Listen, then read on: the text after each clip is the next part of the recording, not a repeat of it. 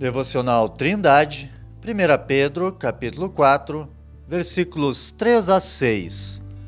Porque é bastante que no tempo passado da vida fizéssemos a vontade dos gentios, andando em dissoluções, concupiscências, borrachices, glutonarias, bebedices e abomináveis idolatrias e acham estranho não correrdes com eles no mesmo desenfreamento de dissolução, blasfemando de vós, os quais hão de dar conta ao que está preparado para julgar os vivos e os mortos, pois para este fim foi o evangelho pregado também a mortos, para que, mesmo julgados na carne segundo os homens, vivam no Espírito segundo Deus.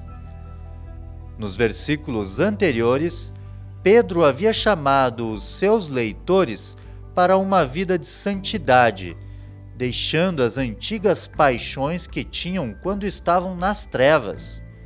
Agora, o apóstolo especifica o que consiste tais paixões, chamando-as de dissoluções, concupiscências, borrachices, glutonarias, bebedices e abomináveis idolatrias.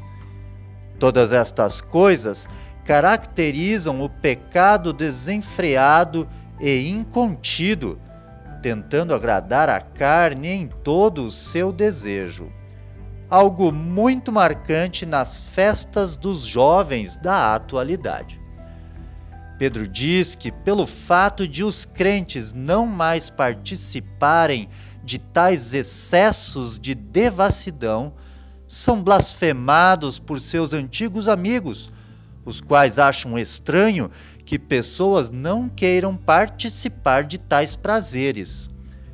O apóstolo conforta aqueles crentes perseguidos, lembrando-os do julgamento divino o qual será de condenação para todos aqueles que rejeitaram Jesus. Querido ouvinte, o cristão fiel não é bem-vindo nos círculos dos ímpios, pois sua conduta de santidade traz reprovação sobre o infiel, o qual libera todo o seu ódio sobre o crente com palavras ofensivas, atos violentos ou até mesmo com a morte.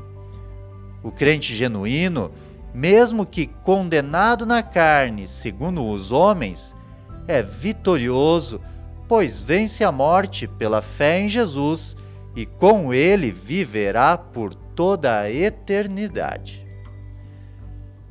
Que Deus abençoe você. Tenha um ótimo dia.